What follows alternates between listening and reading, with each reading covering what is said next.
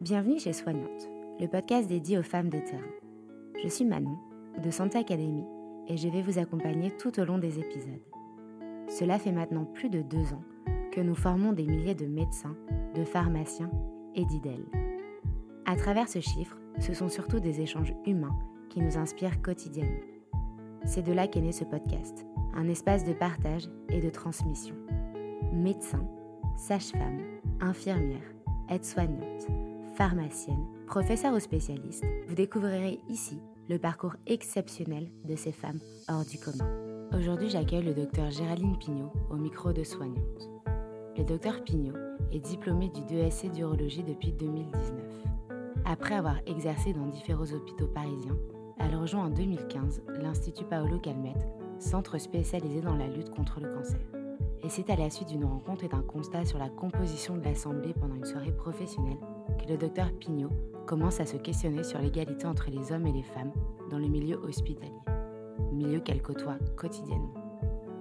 Un engagement qu'on peut donc juger tardif à l'approche de ses 40 ans, mais fort en conviction. Et c'est à la suite de ce cheminement que l'association Donner des ailes, E2LES à la santé, voit le jour.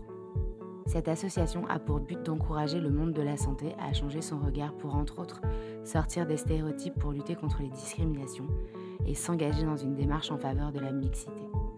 Par exemple, saviez-vous que selon un sondage Ipsos réalisé en 2020, seuls 20% des postes de PUPH, professeurs des universités praticiens hospitaliers, sont aujourd'hui occupés par des femmes?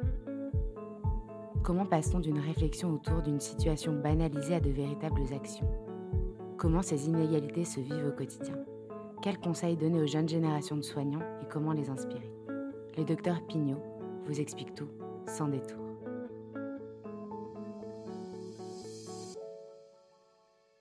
Je m'appelle Géraldine Pignot, je suis chirurgien urologue à l'Institut Paoli Calmette au Centre de lutte contre le cancer à Marseille. Mes études ont commencé sur la région lyonnaise, puisque je suis originaire de la ville de Lyon. Et j'ai commencé effectivement ma faculté de médecine sur Grange Blanche à Lyon, où j'ai fait mes six premières années d'externat. Et puis mon concours de l'internat m'a amené ensuite à Paris, où j'ai fait euh, mes six années d'internat, puis euh, deux ans de chef de clinique à l'hôpital Cochin à Paris, et ensuite euh, deux ans de chef de clinique à l'hôpital Bicêtre à Paris, avant d'être praticien hospitalier sur l'hôpital Bicêtre, et enfin sur Marseille pour prendre le poste de chirurgien urologue à l'Institut Pauli Calmette en 2015. Je voulais être avocate au début de, mes études au lycée. Euh, et puis, je me suis rendu compte que c'était des études relativement fastidieuses, des études de droit où il fallait voilà, apprendre beaucoup de choses. Euh, j'étais pas très littéraire, j'étais plutôt euh, scientifique, plutôt intéressée par les sciences de la vie. Et donc, plus naturellement, je me suis orientée vers la faculté de médecine avec tout de suite la volonté d'être plutôt sur une carrière chirurgicale que médicale puisque ce qui m'intéressait sur le côté euh, médical, c'était effectivement les spécialités chirurgicales, la chirurgie en tant que telle, le fait de pouvoir opérer, c'est ça qui me, qui me tentait. La chirurgie, parce que c'est quand même un petit peu particulier comme milieu, effectivement, c'est très intrusif. Hein. On peut se dire qu'on ouvre le corps des gens pour aller voir ce qui se passe dedans. Euh, mais justement, c'est ce côté euh, comprendre, essayer d'ouvrir pour regarder ce qui se passe, d'où vient la maladie, retirer l'organe qui est malade, réparer un organe qui est défaillant. Et ça, vraiment, ce côté visuel, le fait d'avoir les mains dedans, d'être vraiment actif sur la maladie, c'était quelque chose qui était important pour moi. Et c'est pour ça que la chirurgie m'a tout de suite tentée.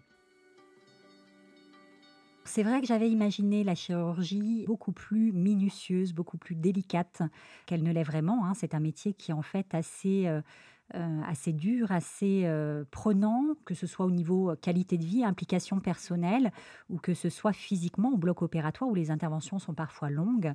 Ça, c'est vrai que c'est des choses que je n'avais pas vraiment anticipées. Et il a fallu m'adapter, voilà, tout simplement, à ce métier qui est moins délicat au quotidien qu'on ne l'imagine en premier abord.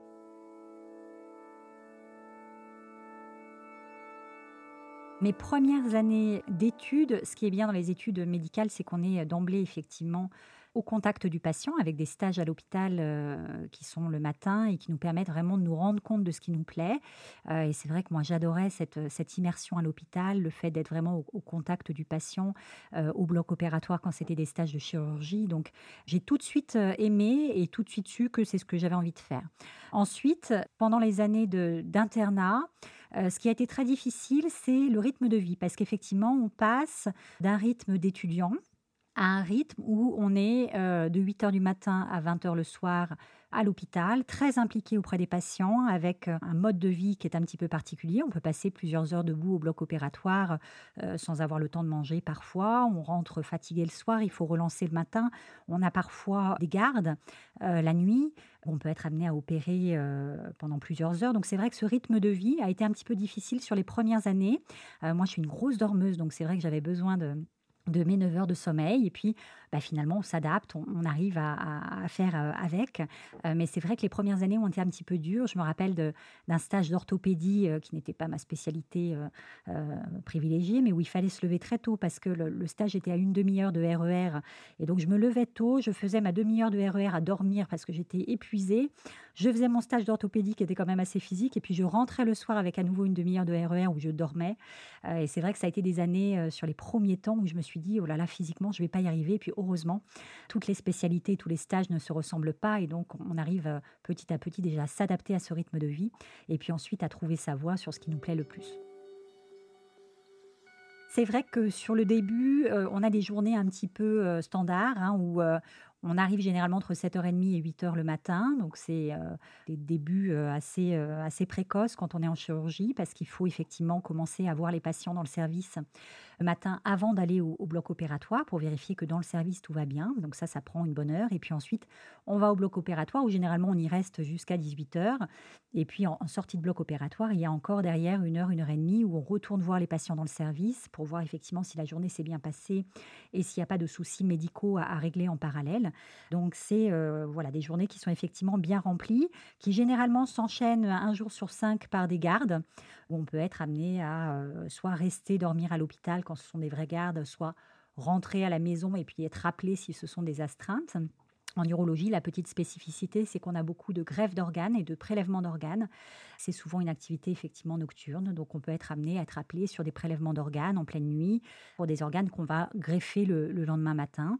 Euh, donc c'est une activité à part qui vient se surajouter à l'activité chirurgicale euh, à proprement parler. Donc un rythme un petit peu euh, dense effectivement, surtout sur les premières années de formation, puisque c'est là où on est vraiment première ligne pour la gestion des, patients, et puis c'est là aussi où on a nos premiers échecs, hein, puisque effectivement, euh, on a euh, un petit peu euh, l'idéal de pouvoir guérir tous les patients et on se rend compte malheureusement que ça n'est pas toujours le cas et que voilà, toutes les interventions ne se passent pas aussi bien qu'on voudrait, que certains patients ne guérissent pas. Et, ça, c'est des choses qui sont aussi psychologiquement difficiles à encaisser sur les premières années du métier de médecin ou de chirurgien, où on se rend compte qu'effectivement, il faut être humble, qu'il y a parfois des échecs et qu'on ne soigne pas tout le monde comme on le voudrait.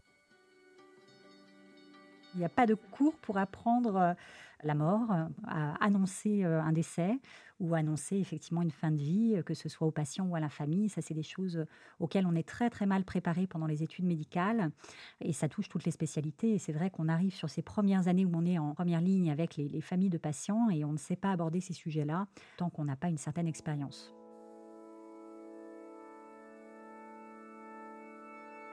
J'ai commencé à travailler euh, à l'hôpital public, donc d'abord à Lyon, puis ensuite à l'hôpital public à Paris, avec euh, bah, toutes les carences qu'on connaît de l'hôpital public aujourd'hui, qui existaient déjà il y a 15 ans. Hein. La situation s'est acutisée récemment, mais c'était une situation qui était déjà présente il y a 15 ans, avec effectivement un manque de personnel, un manque de moyens, de matériel, euh, qui fait que les effectifs sont très très sollicités on a également des, pertes de motivation de certains effectifs médicaux. Et donc, c'est très difficile d'évoluer dans ce milieu de l'hôpital public où on essaie de faire notre mieux pour le patient en, permanence, mais avec effectivement tous les obstacles euh, inhérents au système public. Donc, c'est un vrai problème et c'est un, vrai euh, questionnement au quotidien quand on est médecin d'essayer de faire de son mieux avec les moyens du bord pour que notre patient aille bien. Et moi, ça a été la raison pour laquelle j'ai quitté l'hôpital public Hein, en 2015, j'ai choisi de partir de l'hôpital public pour aller travailler en centre de lutte contre le cancer, justement pour regagner en qualité de travail pour le patient, parce que j'avais vraiment l'impression que voilà, tout un pan de la, de la prise en charge du patient avait été abandonné. Euh, et ça, j'avais besoin de retrouver cet accompagnement au quotidien du patient, ce parcours de soins optimisé qui se perd un petit peu à l'hôpital public, c'est vrai en ce moment.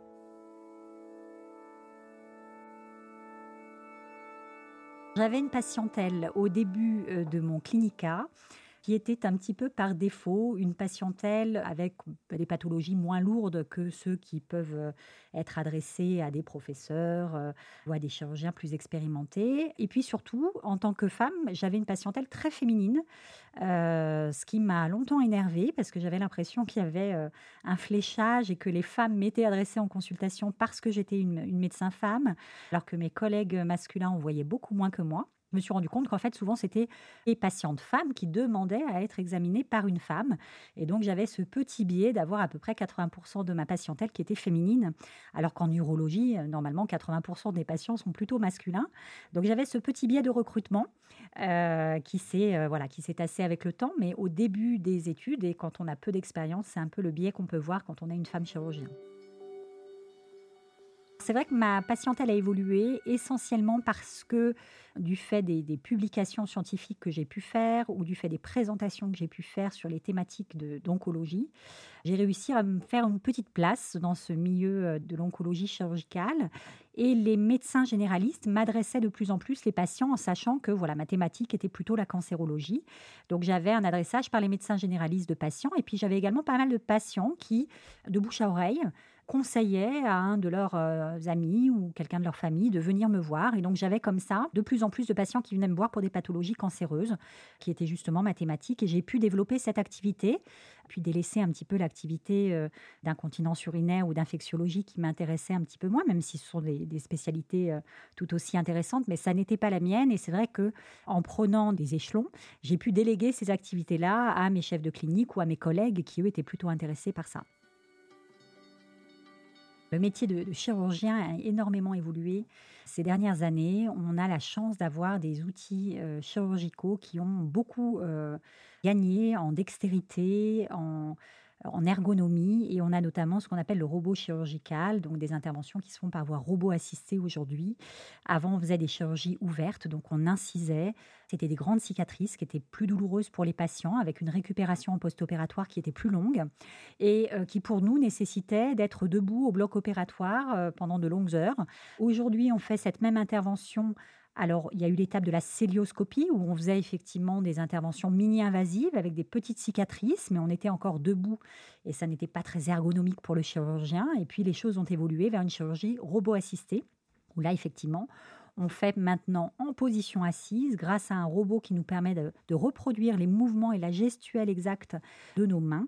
Une chirurgie qui est optimisée puisqu'on a une vision en trois dimensions, une vision qui est zoomée sur l'organe sur lequel on travaille et avec la dextérité chirurgicale des doigts du chirurgien qui sont transposés grâce à cette machine. Et donc ça, c'est une vraie amélioration pour le patient parce qu'on passe d'une grande cicatrice à de petites incisions. En termes de récupération post-opératoire, ça n'a rien à voir. On a maintenant des, patients qui sortent le lendemain de leur intervention chirurgicale, là où avant ils restaient jusqu'à 6 à 7 jours après l'intervention. Et puis pour nous, c'est également une évolution euh, conséquente puisque le robot reproduit la gestuelle chirurgicale à la perfection et nous permet d'opérer en position assise avec une ergonomie qui est tout à fait satisfaisante et donc moins de douleur aux épaules, moins de douleur dorsale qu'on pouvait voir euh, euh, historiquement en fin de carrière chez les chirurgiens tous les hôpitaux ne sont pas dotés de la même manière pour ce qui est de la chirurgie robotique. On a la chance euh, ici d'avoir deux robots chirurgicaux et donc effectivement 95% des interventions chirurgicales qu'on fait sont faites par cette euh, technique de chirurgie robot assistée. On a encore environ 5 à 6% de chirurgies très complexes pour lesquelles on ne peut pas faire de robots. Souvent ce sont des chirurgies combinées ou qui, qui intéressent plusieurs organes et dans ce cas-là on est obligé de garder une voie d'abord ouverte. Et on va dire que 95% des procédures sont passées désormais en chirurgie robot assistée euh, ce qui n'est pas le cas dans toute la France, puisqu'effectivement, le parc euh, de dotation en, en, robot n'est pas, homogène sur le territoire, même si de plus en plus d'établissements sont aujourd'hui dotés du robot. C'est vrai qu'en urologie, on a beaucoup d'interventions chirurgicales qui peuvent être réalisées au robot. C'est pas vrai pour toutes les spécialités. Ça n'est pas vrai en orthopédie, par exemple. C'est euh, la chirurgie robotique se prête bien à l'urologie, à la chirurgie viscérale et euh, à la pneumologie ou à l'ORL. Ce sont vraiment les quatre spécialités pour lesquelles toutes les interventions pratiquement peuvent être faites en chirurgie robotique et où on voit vraiment un bénéfice pour le patient.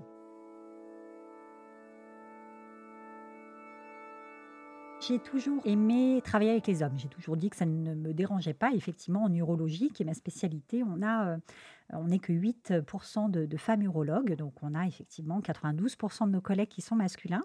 Je disais même, et ça c'était euh, très antiféministe de ma part, je disais je préfère travailler avec les hommes, ce qui est faux. Je travaillais avec les hommes et j'avais plaisir à le faire, et j'avais trop peu de collègues féminines pour me rendre compte que j'aimais aussi beaucoup travailler avec mes collègues féminines. Donc il y a ce petit biais de, phrase, de, langage, mais qui est terrible, hein, parce qu'effectivement, euh, il n'y a pas de préférence. Hein. On travaille aussi bien avec les hommes qu'avec les femmes. Et en l'occurrence, moi, je travaille très bien avec mes collègues masculins. Donc, euh, c'est vrai que euh, je n'ai pas de difficulté relationnelle que mes confrères soient euh, féminins ou, masculins. Il y a beaucoup d'hommes dans les spécialités chirurgicales en général, mais l'urologie est la spécialité la plus en retard. On a vu se féminiser énormément la chirurgie viscérale, également pas mal la chirurgie orthopédique. Et les, deux dernières spécialités chirurgicales à être très peu féminisées, c'est la chirurgie vasculaire et la chirurgie urologique. Pour des raisons que j'ignore, parce que l'urologie, c'est une spécialité qui est au contraire très féminine, où les sutures sont très fines. Et donc, effectivement, ça, c'est un travail qui n'est pas un travail de force et qui peut être tout à fait euh, réalisé par les femmes comme par les hommes. La qualité de vie est également excellente, hein, puisqu'il y a assez peu de gardes, ce sont surtout des astreintes. On a peu d'urgences vraies qui nécessitent d'opérer la nuit. Et donc, euh, c'est vraiment une spécialité qui se prête aussi bien aux femmes qu'aux hommes. Hein. mais peut-être historiquement, sur le fait que ce sont des pathologies qui touchent la prostate, euh, les biais inconscients font que les femmes choisissent moins l'urologie.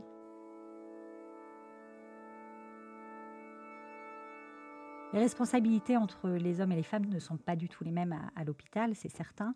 On le voit bien déjà dans les, dans les postes à responsabilité à l'hôpital. Hein. On sait que aujourd'hui, on a à peu près 60% des étudiants euh, en médecine qui sont des, femmes.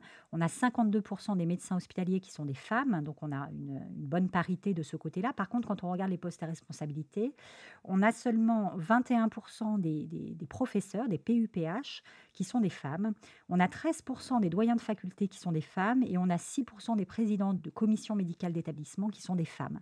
Donc on a euh, un, vrai, une vraie cassure. C'est ce qu'on appelle le plafond de verre. Hein. On a vraiment, malgré une bonne représentativité des femmes dans le personnel médical en globalité, très peu de femmes présentes au poste à responsabilité. Et on s'en rend compte euh, au quotidien, hein, les femmes sont moins sollicitées.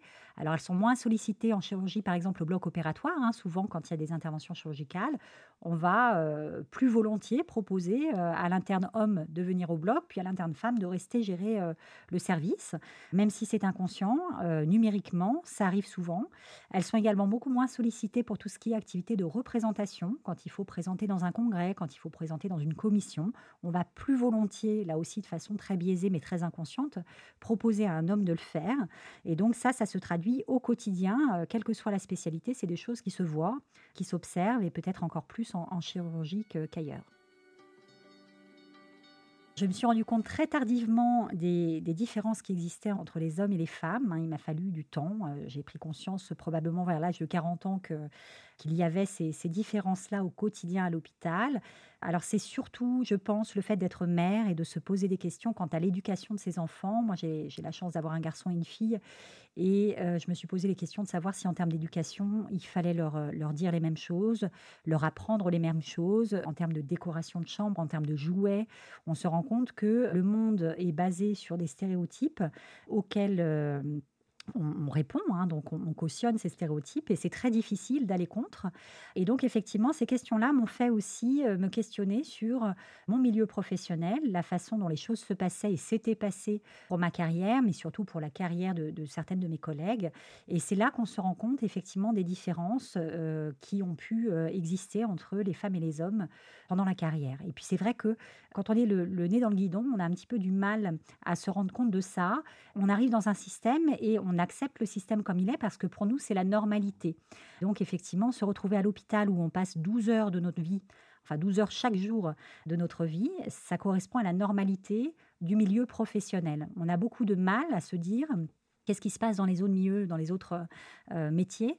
Et c'est souvent quand on est confronté à ça, quand on a effectivement la vision d'autres personnes qui ne travaillent pas à l'hôpital et qui nous disent mais regarde ça, est-ce que tu ne penses pas que c'est un petit peu bizarre? Ou effectivement on prend conscience des choses. Mais c'est très difficile de critiquer le système dans lequel on évolue depuis 20 ans et qu'on a considéré comme étant la norme ça peut être déjà des différences de, comportement entre les hommes et entre les femmes. Et ça, c'est plutôt les, conséquences euh, des stéréotypes de genre. Hein. Mais effectivement, les femmes osent moins réclamer. Ça, c'est certain. Quand il faut effectivement aller chercher un poste ou demander une augmentation, bah, les femmes vont moins souvent le faire que les hommes, probablement parce qu'il y a effectivement beaucoup d'autocensure et se retrouvent effectivement assez souvent.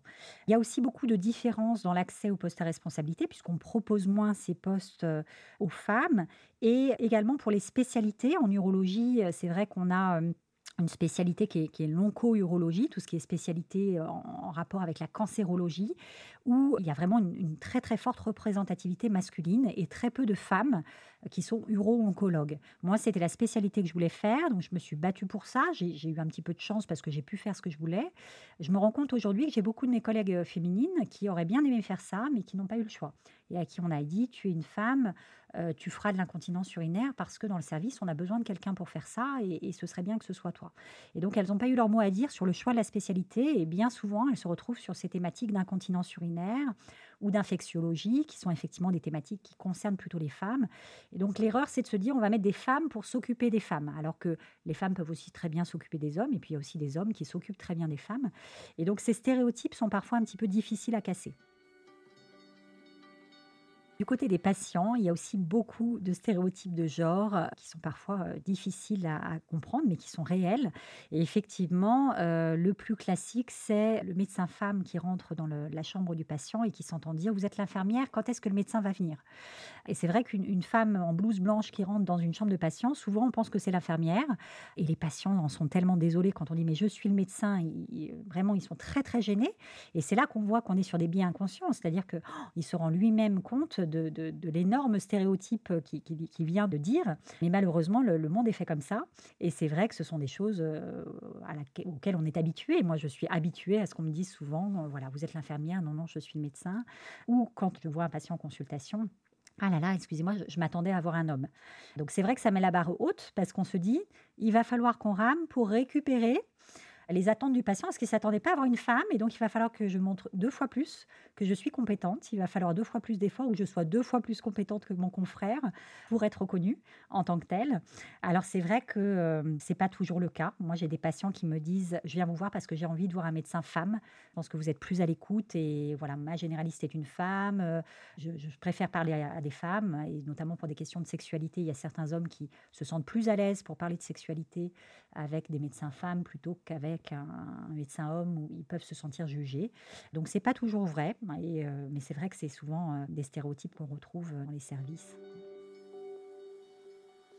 C'est là qu'on se rend compte que lutter contre les discriminations et les stéréotypes, en fait, il faut que ce soit un combat de la société. C'est-à-dire qu'à l'hôpital seulement, c'est bien de sensibiliser tout le monde et, on va y arriver.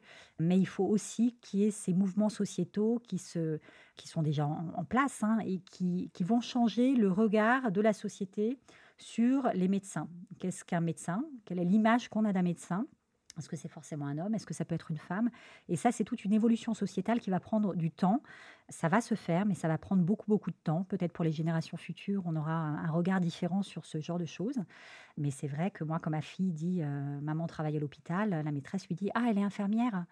Et ça, c'est des choses voilà, qui sont encore entrées dans les mentalités, dans les stéréotypes qu'on peut avoir. Euh, la femme va être infirmière et l'homme va être médecin. Personnellement, j'ai eu beaucoup de chance parce que je n'ai pas senti, je ne vais pas dire qu'il n'y a pas eu, mais en tout cas, je ne les ai pas vécus négativement de discrimination à mon égard. J'ai eu la chance de pouvoir euh, opérer autant que mes collègues masculins, être formée au même titre que mes collègues masculins, pouvoir choisir ma spécialité au même titre que mes collègues masculins et euh, voilà avoir une patientèle euh, comme mes collègues masculins.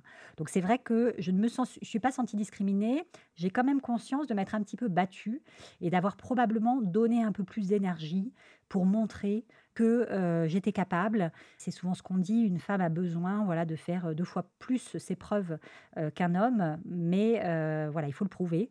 Donc j'ai un peu ce sentiment-là, mais au final, il n'y a pas eu de discrimination criante à mon égard, ce qui n'est pas le cas de mes collègues. J'ai quand même beaucoup de mes collègues pour lesquels voilà, j'ai vu des situations d'injustice où je me suis dit, mais, mais, ça n'est pas normal, pourquoi est-ce qu'elle ne peut pas faire ça Qui était accepté, hein? c'est-à-dire que peut-être effectivement aussi avec une part de culpabilité de la part de la femme qui parfois ne réclame pas euh, ce qu'elle souhaite ou ce, qu'elle devrait avoir.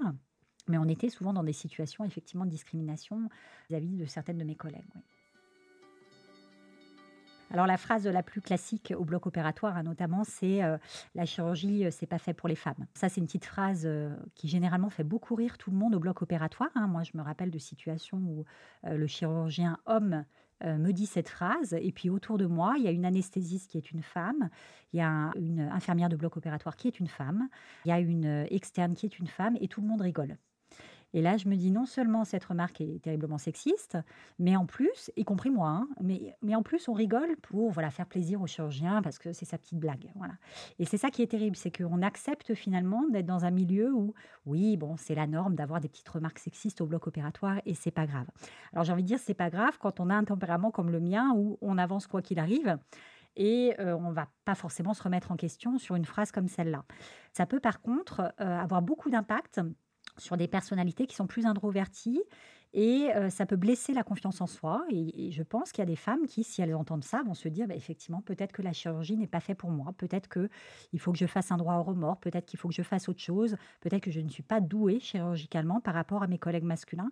Moi, j'ai beaucoup de mes internes euh, qui ont l'impression d'être moins fortes chirurgicalement que les, que les garçons. Et je leur dis, mais pas du tout. Et en plus, généralement, elles ont une, bonne dextérité, elles, sont fines, elles sont minutieuses, et donc elles sont plutôt douées chirurgicalement, mais elles ont toujours cette impression de faire moins bien que leurs collègues masculins. Et ce genre de petites phrases euh, qu'on peut entendre de, façon un petit peu insidieuse, hein, c'est ce qu'on appelle le sexisme ordinaire. Hein. c'est vraiment euh, des petites phrases glissées comme ça innocemment qui font rire tout le monde, mais qui en fait, au fond de soi, peuvent euh, parfois entraîner des pertes de confiance, des remises en question.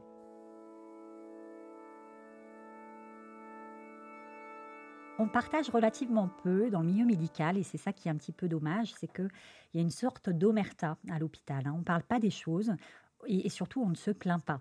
Euh, parce qu'on est dans un milieu où effectivement on soigne des malades qui vont mal. Et donc, à force de vivre avec des gens qui vont mal, on donne tout ce qu'on a pour eux et on oublie finalement un petit peu la qualité de vie propre nous concernant.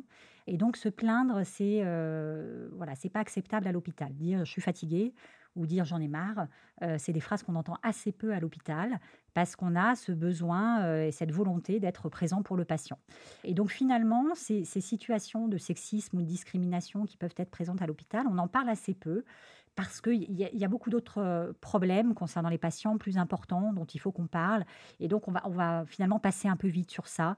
On n'a pas trop envie d'en parler non plus. On n'a pas envie de, de, de, rentrer dans une plainte qui, de toute façon, n'aboutira pas puisque le système est fait comme ça. Donc, il y a une sensation de ne pas pouvoir lutter contre ce système-là et ne pas avoir à revendiquer quoi que ce soit concernant euh, ce type de comportement. On n'en parle pas. Ça ne veut pas dire que tout le monde ne vit pas la même chose. En fait, on en parle en dehors de l'hôpital. Et c'est tout l'intérêt de euh, faire des réunions externes pour parler d'autres choses, pas forcément de choses médicales, mais de plus en plus, on voit des associations de femmes ou des soirées qui se font de femmes urologues ou chirurgiens pour discuter entre nous. Et c'est là que les sujets sortent. Ah ben moi j'ai vécu ça, ben moi on m'a dit ça. Et finalement là, on se rend compte qu'on a toutes été au moins une fois confronté à ce type de situation et qu'on se rend compte que non, ça n'est pas normal. En fait, on a l'impression que c'est normal quand ça nous concerne. Quand on l'entend dit de quelqu'un d'autre, on se dit ah non, moi je n'aurais pas accepté ce qu'elle a vécu. Et pourtant, on a probablement vécu la même chose et on l'a accepté. Mais c'est toujours plus facile de voir les injustices quand elles ne nous concernent pas. Il y a une petite différence entre les médecins et les infirmières, et c'est vrai que les infirmières numériquement sont supérieures, enfin les femmes sont plus nombreuses que les, que les hommes, hein. elles sont 80% à peu près euh, de femmes infirmières. En médecine, on est à peu près moitié-moitié de médecins hommes et médecins femmes à l'hôpital. Donc c'est vrai que ça change un tout petit peu, mais il y a également des comportements de discrimination et de sexisme qui peuvent se voir dans les deux sens, hein, dans les euh, milieux infirmiers également, et également entre médecins et infirmières. Alors c'est vrai que c'est terrible ces situations de discrimination et de sexisme, et notamment ce sexisme ordinaire qu'on n'identifie pas très bien, mais qu'on vit au quotidien parce que ça impacte énormément la confiance en soi. On pense souvent que la confiance en soi, c'est quelque chose d'inné. On est avec, et c'est pas le cas. Hein. C'est quelque chose de construit, la confiance en soi, et ça se construit sur euh, des expériences vécues. Et plus on vit d'expériences négatives, plus la confiance en soi va être impactée. Ou à l'inverse, si on a la chance, comme j'ai eu la chance d'évoluer dans un parcours avec euh, des hommes plutôt bienveillants, eh bien, on va euh, pouvoir maturer cette confiance en soi et euh, partir avec un peu plus d'armes dans la vie de tous les jours. Donc, c'est vrai que la perte de la confiance en soi, c'est quelque chose qui est très visible chez les femmes.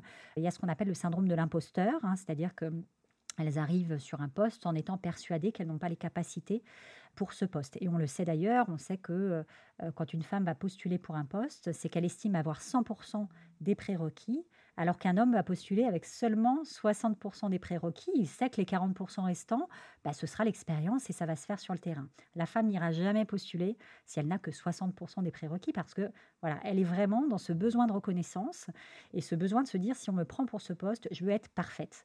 Et la, perfection, c'est l'ennemi des femmes.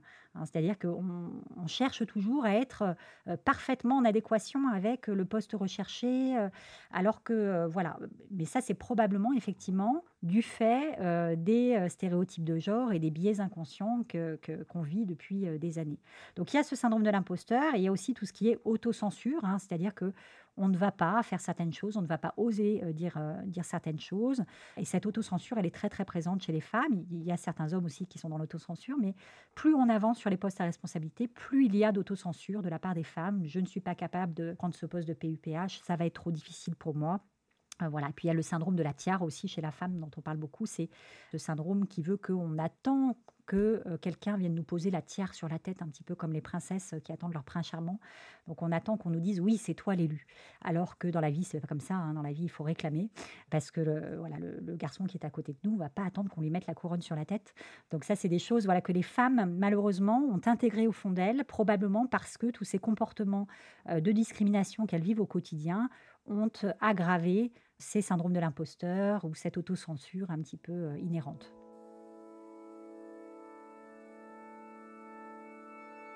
Alors s'il y a deux chiffres à retenir, c'est les chiffres euh, du sondage Ipsos qui a été mené avec l'association Donner des ailes à la santé auprès de 500 médecins hospitaliers. Premier chiffre, 87% des femmes à l'hôpital ont déjà fait le constat d'une situation discriminante ou se sont senties discriminées au cours de leur carrière. Donc c'est énorme, 87%. Le deuxième chiffre important, c'est 82% des femmes qui ont déjà été victimes de comportements sexistes ou de harcèlement. Donc là aussi, c'est un chiffre qui est énorme.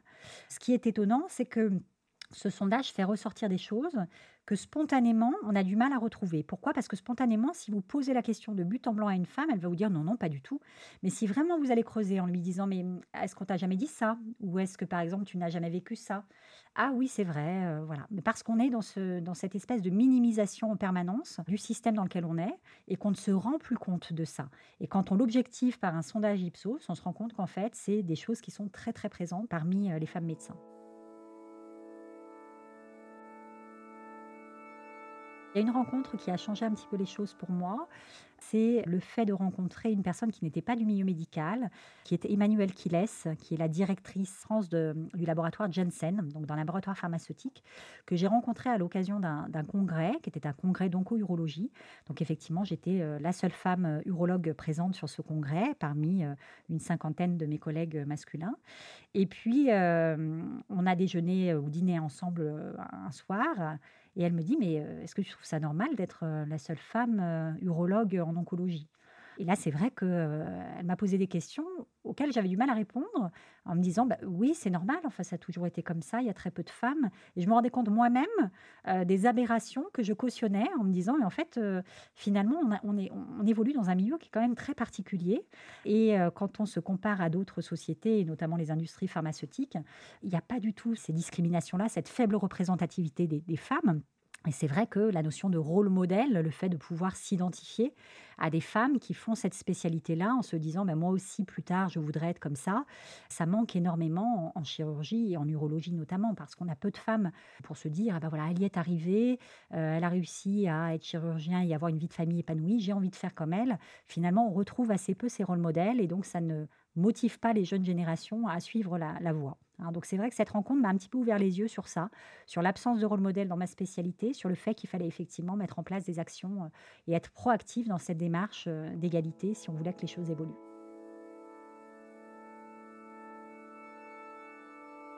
Au départ, on était euh, parti sur un collectif avec effectivement des femmes et des hommes qui réfléchissaient autour des questions d'égalité professionnelle.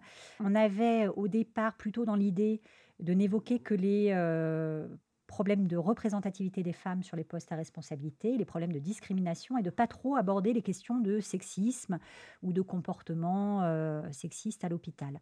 Et puis on s'est rendu compte qu'en fait les deux étaient indissociables. On ne peut pas parler de discrimination si on ne prend pas en considération les comportements sexistes qui impactent aussi sur, euh, on l'a dit, hein, la confiance en soi, sur euh, l'autocensure des femmes. Et donc il fallait qu'on prenne en compte tout ce contexte-là et pour essayer de mieux chiffrer les choses, parce que la base quand on veut avancer et mettre en place des actions, c'est d'abord de chiffrer et de voir de là où on part. Le collectif a choisi de faire ce sondage Ipsos pour essayer de, de mettre des chiffres sur les comportements discriminatoires, sur le sexisme à l'hôpital. Et c'est quand on a vu ces chiffres qui nous ont été présentés par Ipsos, euh, ou même voilà, les, les, personnes de chez Ipsos étaient choquées de, de, de, l'intensité de ces, de ces messages, euh, où on s'est dit il faut qu'on fasse autre chose qu'un simple collectif de réflexion. Il faut qu'on aille dans l'action. Et ça, ça ne peut se faire qu'en créant une association, en déposant des statuts. Et par le biais de l'association, on pourra être force de proposition pour des actions concrètes au sein des établissements, au sein des sociétés savantes, auprès du gouvernement. L'association est un petit peu plus crédible dans sa conception et donc effectivement un collectif aura un petit peu moins d'impact, notamment auprès des instances. Ça a été assez rapide. Le collectif euh, a été formé en 2018. Et au bout de deux ans, on s'est dit il faut absolument qu'on fasse une, vraie association, qu'on dépose des statuts, qu'on avance. Donc en 2020, on a créé cette association Loi 1901 avec effectivement un bureau, un comité de pilotage et euh, des actions concrètes à, mener. L'association Donner des ailes à la santé, c'est une association qui a pour but de promouvoir l'égalité homme-femme à l'hôpital parmi les soignants et notamment les médecins et euh, qui a également pour objectif de lutter contre les discriminations et les comportements sexistes. C'est une association qui est composée d'un bureau assez mixte, puisque donc je suis la, présidente de cette association, mais j'ai avec moi un vice-président qui est euh, Philippe Bagnols, qui est un directeur euh, général de CH, du CH de Béziers, et qui est lui déjà très investi dans cette démarche égalité, qui a déjà obtenu le label égalité pour son établissement. J'ai également une vice-présidente avec moi qui est Cécile Badoual, qui est une professeure des universités en anatomopathologie euh, sur la région parisienne. Et puis j'ai un secrétaire adjoint qui est Wissam Elhaj, qui est euh, psychiatre PUPH euh, à Nancy, et une secrétaire adjointe qui est Coraline Ingray, qui est psychiatre à Nancy, pardon, excusez-moi, Wissam est à Tours, Coraline est à Nancy. Et puis nous avons une trésorière qui est Catherine Ozimour, euh, qui est la directrice de Sirius euh, et qui nous aide pour tout ce qui est organisationnel également au sein de l'association.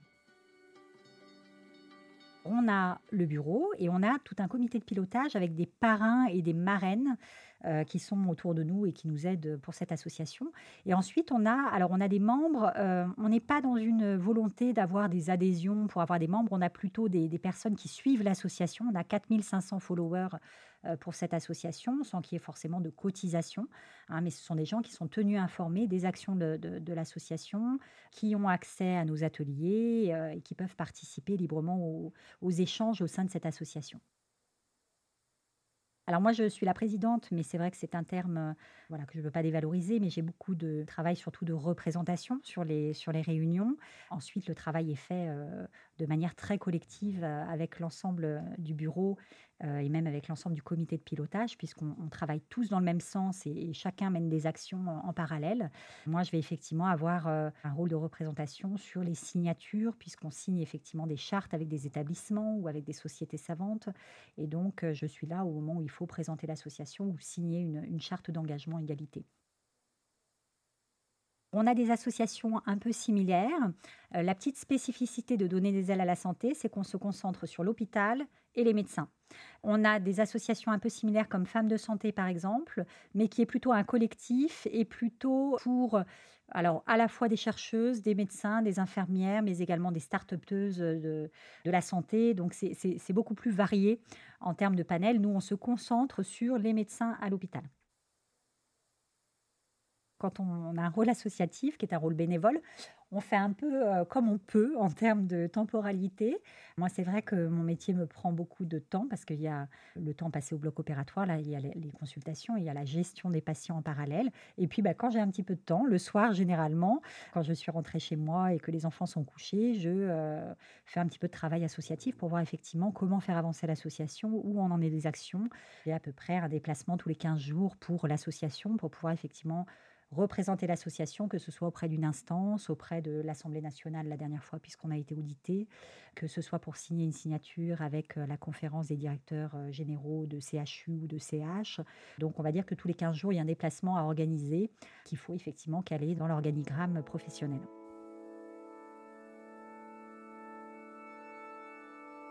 Les combats de l'association au quotidien, alors j'aime pas trop le terme de combat parce que c'est un petit peu la guerre, mais on va dire les actions que mène l'association Donner des ailes à la santé au quotidien. Elle, euh, il y a trois axes principaux. Hein. Le premier axe, c'est effectivement tout ce qui est autour des comportements sexistes. Où vraiment la politique, c'est une politique de tolérance zéro, comme on le voit aujourd'hui dans, la plupart des entreprises.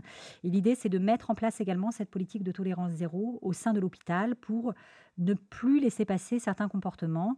Et ça, les directions sont généralement assez convaincues du fait qu'il faut s'engager activement sur ces politiques-là. Ça peut passer par euh, des actions euh, très concrètes comme euh, mettre en place une ligne mail ou une ligne téléphonique d'alerte quand on a effectivement ce type de comportement afin que la direction de l'hôpital puisse rapidement être informée, prendre des mesures. Le deuxième axe, effectivement sur tout ce qui est représentativité des femmes dans les différentes instances de l'hôpital. Et là, effectivement, on part de loin, il y a beaucoup de travail. On sait que l'erreur, c'est souvent de penser que avec le temps, de manière spontanée, les choses vont se faire. Hein. On entend souvent, oui, mais vous êtes 50% de femmes à l'hôpital, donc forcément, vous allez être 50% dans les instances dirigeantes bientôt. Sauf que c'est un discours qu'on entend depuis 20 ans. Et puis depuis 20 ans, ça n'a pas changé. Il y a toujours que 6% de, femmes présidentes des, commissions médicales d'établissement. Donc euh, finalement, l'erreur est de penser que les choses vont se faire spontanément et donner des ailes à la santé justement là pour essayer de mettre en place des démarches proactives pour aider les établissements à s'orienter vers, alors sans parler de quotas, mais au moins d'objectifs chiffrés pour obtenir un peu plus de parité dans ces instances-là.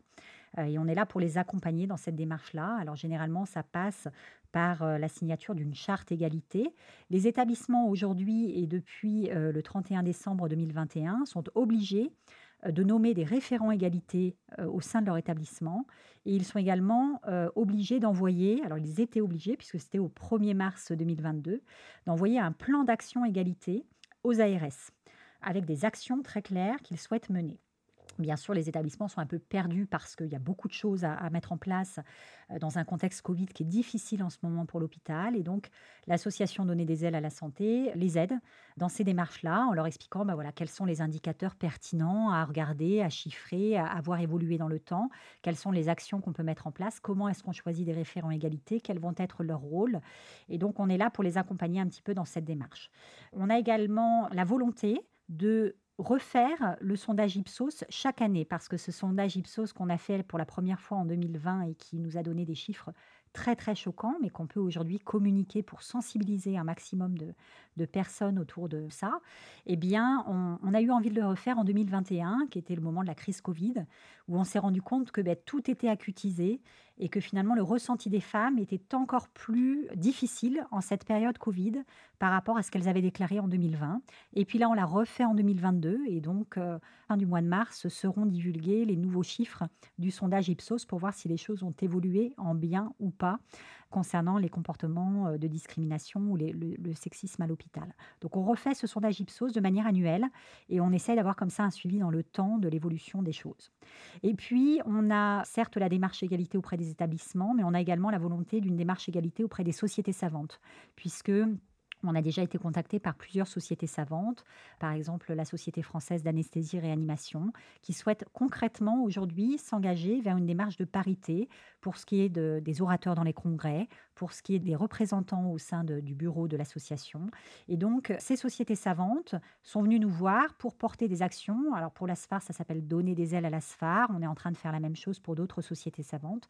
L'idée étant de les accompagner aussi dans ce travail pour essayer de mettre en place du mentorat également hein, pour ces femmes euh, qui parfois euh, manquent de rôle modèle ou ont besoin qu'on les aide. Eh bien, euh, des ateliers de mentorat peut-être pour échanger entre elles, des sessions dédiées au sein des congrès auxquels elles assistent et auxquels les femmes pourraient assister et, échanger entre elles. Donc, on a effectivement cette volonté d'avancer à la fois sur les établissements de santé et sur les sociétés savantes. Et puis on a également des ateliers en ligne qui sont des ateliers où on travaille effectivement les petits trucs et astuces pour les femmes. Donc justement comment lutter contre l'autocensure, comment demander une augmentation, euh, comment trouver un équilibre entre une vie professionnelle et une vie personnelle. Donc toutes ces petites choses qui parfois peuvent poser problème pour des femmes où on essaye de de répondre, de donner des, petits trucs et astuces, d'échanger entre nous, d'avoir des, témoignages de certaines femmes qui peut-être ont eu des difficultés et s'en sont sorties. Donc ça, c'est important également de, de le développer au sein de l'association. On peut donner l'exemple euh, du CHU de Tours qui s'est euh, investi alors, ils ont choisi la date du, 8 mars de manière symbolique, hein, puisque c'est la journée euh, pour les droits des femmes. Et effectivement, le 8 mars dernier, Donner des ailes à la santé est allé au CHU de Tours pour signer la charte égalité, un établissement qui s'est engagé à différents niveaux, puisqu'on avait la directrice générale du CHU, mais on avait également le doyen de la faculté de médecine, on avait la doyenne de la faculté de pharmacie, on avait le président et le vice-président de CME qui étaient présents, on avait également le représentant des internes de Tours, et toutes ces personnes-là se sont engagées et ont clairement euh, exprimé leur volonté de faire avancer les choses pour qu'il y ait effectivement plus de parité, euh, moins de discrimination, moins de sexisme à l'hôpital. Et donc cette signature de charte, elle était très très formalisée. Et ça montre que les établissements aujourd'hui sont prêts à s'engager sur des questions comme ça, de manière conjointe entre l'hôpital et la faculté, ce qui est très important puisque, on l'a dit, c'est les jeunes générations qui sont concernées aujourd'hui en priorité. Les choses évoluent. Elles évoluent parce que euh, on est dans une société qui évolue. Il ne faut pas se voiler la face. On a vraiment bénéficié des mouvements sociétaux actuels comme MeToo qui ont libéré la parole. Et quand on libère la parole, on libère l'écoute. Et les gens se sont intéressés en se disant mais finalement, euh, est-ce qu'il y a un problème? Ah oui, il y a un problème. Alors qu'est-ce qu'on peut faire? Et donc être sensibilisé au fait que bah, ces situations, elles sont présentes dans la société, elles sont présentes aussi dans le milieu dans lequel on travaille, c'est la première étape. Et donc je trouve qu'on a beaucoup évolué en termes de sensibilisation. Aujourd'hui, tout le monde est au courant du fait que bah, l'hôpital euh, est peut-être un lieu où il y a certains problèmes à régler. On a déjà cette prise de conscience-là et c'est déjà énorme. Ensuite, sur le plan des actions, les choses évoluent insuffisamment vite, bien sûr. Comme toujours, dès lors qu'il faut mettre en place des actions, c'est beaucoup plus compliqué. Donc il y a certains établissements qui sont très engagés, d'autres beaucoup moins. Aujourd'hui, on estime qu'il y a environ 30 à 40% des établissements qui sont déjà clairement investis dans la démarche égalité, mais ça veut dire que 60% d'entre eux n'ont pas encore fait le nécessaire pour. Ça va se faire, mais là encore, arrêtons de penser que les choses vont se faire spontanément et que la parité va être acquise à force de temps. Il faut vraiment s'engager dans une démarche proactive, une démarche volontaire, euh, si on veut que les choses changent. Oui, l'épidémie euh, de Covid a probablement ralenti les choses. On a vu pendant cette période euh, de crise sanitaire bah, des gens qui se sont concentrés sur cette crise sanitaire et malheureusement on a eu beaucoup moins de temps pour gérer les autres crises. Par contre, elle a fait remonter, elle a fait ressurgir des problèmes de qualité de vie au travail. On a eu plus de burn-out, on a eu euh, beaucoup de syndromes dépressifs parmi les soignants et euh, médicaux ou paramédicaux. Hein. Et on s'est rendu compte qu'il fallait qu'on prenne soin de nos soignants et que cette question de qualité de vie au travail, elle était primordiale. Et donc, je pense que cette crise a peut-être été délétère au départ parce qu'elle a mis de côté ces questions, mais qu'à terme, elle va être positive et elle va faire ressortir les choses importantes. Et l'égalité homme-femme, ça fait partie des questions importantes de qualité de vie au travail.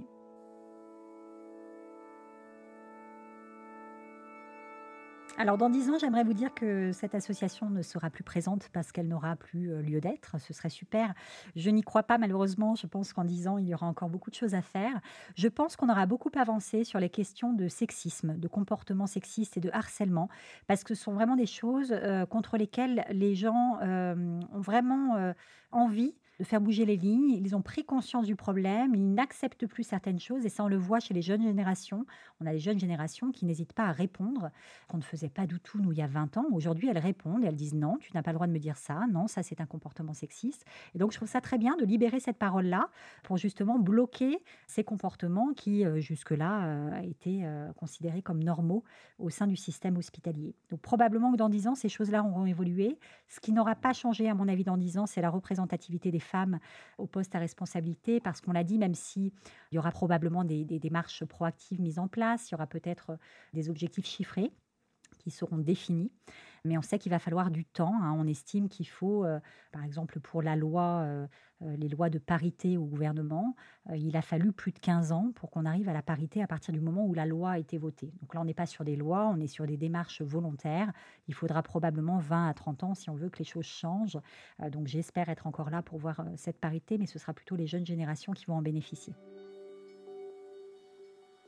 La première anecdote, c'est un patient qui est venu me voir avec un article de presse qu'il avait imprimé en me disant Mais docteur, je suis, je suis, tellement d'accord avec vous, mais ce que vous écrivez, c'est vraiment super. Et d'avoir le soutien des patients sur ce genre de choses, ça m'a vraiment touchée parce que j'avais pas l'impression que les messages s'adressaient à eux. C'est des messages que je pensais plutôt relayés au sein de la communauté. Et je me rends compte que les patients sont aussi très sensibles à ce qui sort dans la presse et s'engagent aussi à nos côtés. Donc euh, vraiment d'avoir le, soutien, alors c'est pas un, c'est plusieurs patients, mais d'avoir ces patients qui nous font des retours positifs, euh, c'est toujours très satisfaisant. Ce dont je suis la plus fière, c'est de m'engager pour quelque chose qui ne va pas me concerner directement. Moi, ma carrière, elle est faite. Ce que je fais aujourd'hui, ça ne m'apporte rien personnellement je le fais pour les autres. Et ça, s'engager pour les autres, c'est des choses qui sont importantes quand on arrive à la, moitié de sa vie. On se pose des vraies questions et on se dit finalement, qu'est-ce qui va rester derrière? Et c'est nos engagements qui restent. Et s'engager pour une cause qui va servir les jeunes générations, pour moi, c'était important.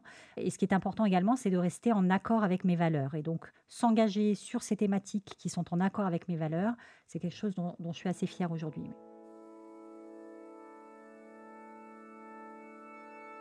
J'aimerais leur dire qu'il faut initier le changement maintenant pour les jeunes générations parce que ça prend du temps, de ne pas être dans le déni de faire bouger les lignes, de ne pas hésiter voilà, à, chambouler un petit peu les choses, parce que c'est comme ça qu'on va avancer. Le changement, ça peut faire peur, mais finalement, c'est toujours une source d'évolution positive. La mixité en est une aussi, c'est la mixité sous toutes ses formes. Là, on parle des femmes et des hommes, mais on pourrait l'élargir à la mixité de manière beaucoup plus large. Et le, le groupe s'enrichit toujours de cette mixité. Et donc, c'est un petit peu le message, c'est n'hésitez pas à changer, n'hésitez pas à faire changer vos structures. Pour l'instant, voilà, on est sur ce qu'on appelle des manels, donc effectivement des, collectifs qui sont encore très masculins, d'hommes blancs. Demain, il faut que ça change, il faut qu'on ait des perspectives différentes, des jeunes, des plus vieux, des femmes, des hommes, euh, des noirs, des blancs, peu importe la culture. L'important, c'est que chacun apporte sa pierre à l'édifice. On n'a pas tous le même tempérament, on n'a pas tous la même façon de voir les choses, mais chacun va apporter une vision positive des choses.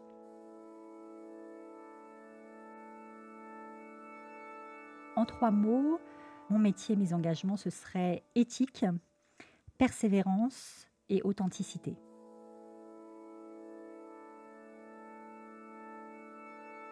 Alors un conseil important, euh, effectivement, c'est de ne pas laisser passer des choses qui peuvent vous sembler anormales, hein, de cette fameuse politique de tolérance zéro, de dire non, je ne suis pas d'accord avec ça. Et puis, euh, surtout pour les hommes, un message pour les hommes, c'est de prendre conscience de ces problèmes-là, parce que bah, quand on est un homme, on n'est pas directement concerné par le problème, et on peut être un petit peu dans le déni ou simplement dans la non-connaissance de ce problème.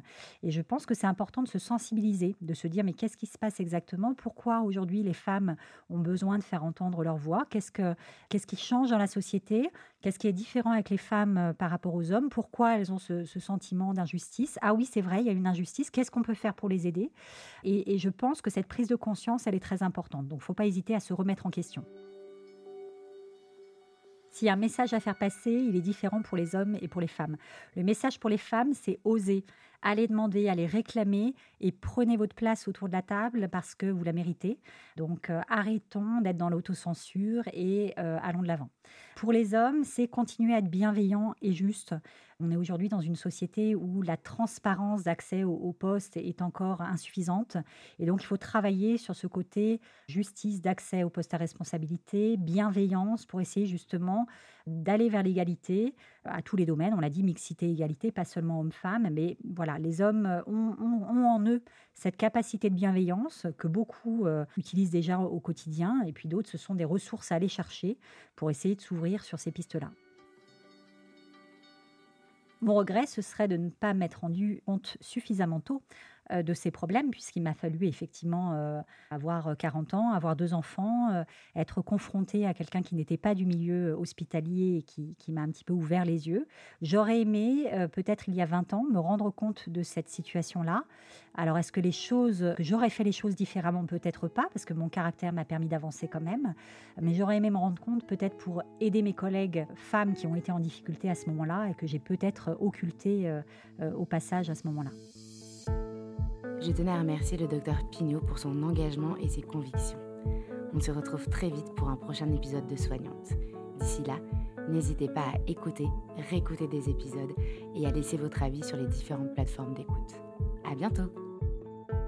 Ce podcast vous a été présenté par Santé Academy, la plateforme de référence pour la formation des professionnels de santé. Notre mission est de vous permettre de vous former tout au long de votre vie.